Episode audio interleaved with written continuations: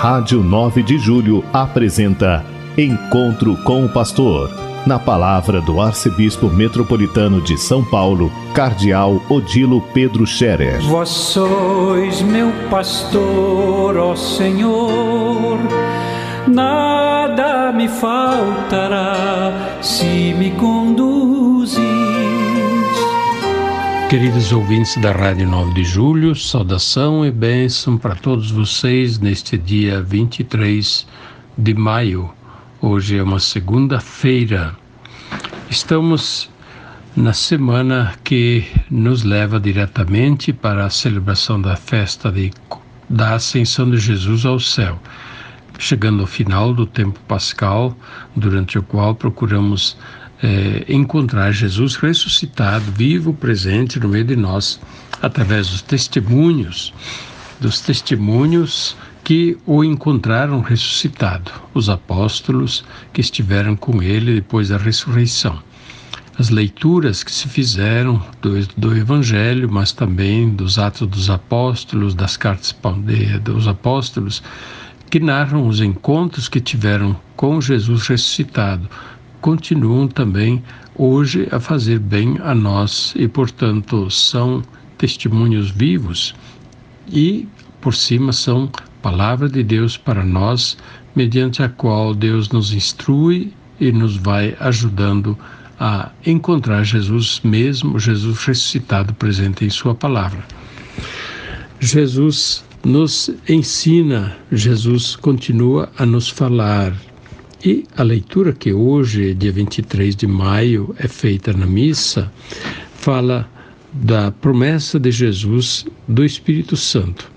Os apóstolos estão é, apreensivos, estão é, com medo, estão assustados porque Jesus fala de ir embora e Deus é, deixar sós deste mundo mas ao mesmo tempo diz logo: Eu não deixo vocês sozinhos, eu vou enviar o Espírito Santo, que é o Espírito da verdade. Depois fala Jesus também, ele é o defensor que vos mandarei da parte do Pai, ele é o Espírito da verdade que vem da parte do Pai, ele dará testemunho de mim, e vós também dareis testemunho de mim. Então, aqui tem um, uma dupla é, função de testemunho. Primeiramente, o Espírito Santo que dá testemunho de Jesus. E depois os apóstolos que são enviados a dar testemunho de Jesus. Os apóstolos vão com a força do Espírito Santo e por isso o seu testemunho de Jesus é também animado pela força do Espírito Santo. Pois bem, como é que a igreja de Jesus dois mil anos depois da morte de Jesus e da sua ressurreição, continua ainda a anunciar o Evangelho, continua a reunir o povo, continua a crer e a seguir Jesus no Evangelho. Porque isso não desapareceu até hoje? Dois mil anos não tem nenhuma instituição, não tem nenhuma organização que tenha dois mil anos e que tenha permanecido de pé. Mas a igreja, sim, o cristianismo está de pé mesmo tendo passado por crises, dificuldades ao longo da história, mas aqui está, e permanecendo firme na verdade do Evangelho. Isto acontece porque, como Jesus prometeu, a sua palavra não passa, porque a sua palavra é a verdade. Segundo, porque a sua palavra é animada, é uma palavra viva e animada pelo Espírito Santo. É o Espírito Santo que dá garantia de que a palavra de Jesus vai continuar e vai continuar a atrair os corações, a converter os corações que vão crer, que vão viver conforme cristãos e vão também anunciar o Evangelho aos outros.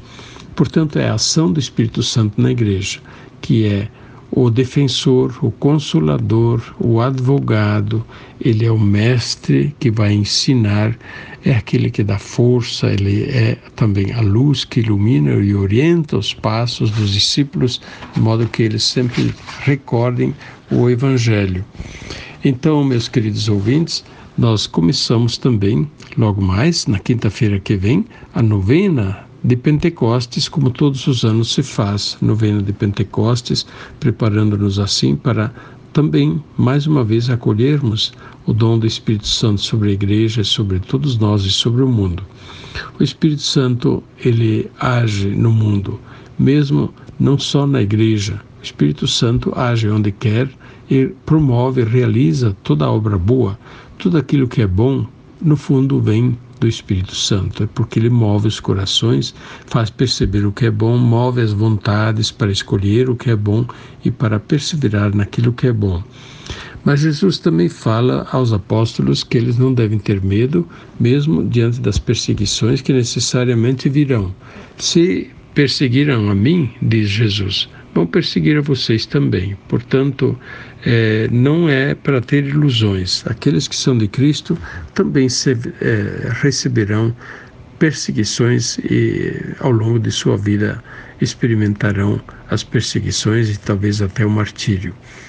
Então, nisso nós também devemos ter clareza, é, devemos ter a clareza de que a perseguição, no fundo, faz parte do cristianismo e até uma forma de confirmar se estamos no caminho de Jesus. Quem está no caminho de Jesus será perseguido. E se não somos perseguidos de nenhuma maneira, pode ser que estejamos mornos, tenhamos perdido a força do testemunho e por isso mesmo não sofremos perseguição. Que Deus nos ajude, portanto, a realizarmos com serenidade o caminho da nossa fé mesmo através das dificuldades e perseguições que possa haver. Vivamos bem esta semana e eh, acompanhamos a vida da igreja, acompanhamos as preocupações da igreja, eh, estejamos atentos às mensagens da igreja durante esse tempo. O Papa tem chamado a todos a viverem serenamente a fé. Papa Francisco é um dos que são muito perseguidos e mal falados, infelizmente até católicos entrar nessa onda de falar mal do Papa. Isso é muito, muito ruim. E a gente convida os católicos a não fazerem isso, permanecer unidos ao Papa. Nós não escolhemos o Papa.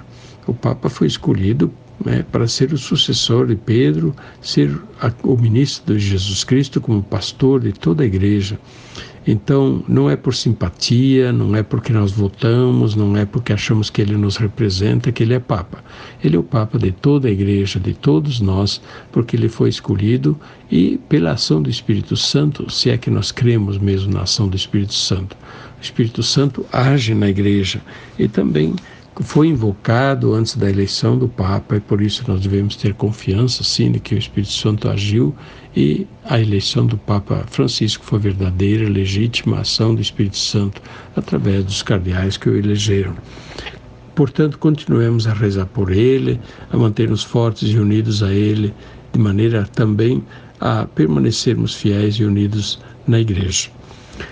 Quero lembrar que domingo que vem nós temos na festa da Ascensão de Jesus ao céu a coleta para a rádio 9 de julho, como se faz todos os anos. Por isso, caríssimos ouvintes da Rádio 9 de Julho, indo para a igreja domingo que vem, preparem-se para levar a sua oferta para apoiar a Rádio 9 de Julho.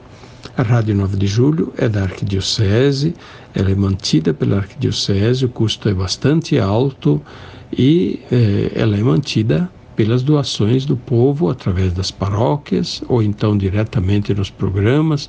Tem um pouco de publicidade, mas isto não paga nem de longe as despesas da manutenção da Rádio 9 de Julho no ar para que seja a voz da Igreja Católica em nossa metrópole.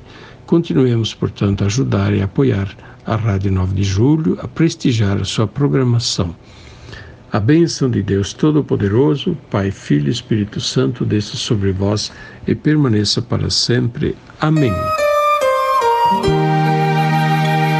A Rádio 9 de Julho apresentou Encontro com o Pastor, na palavra do Arcebispo Metropolitano de São Paulo, Cardeal Odilo Pedro Scherer. Vós sois meu pastor, ó Senhor, nada me faltará se me conduzir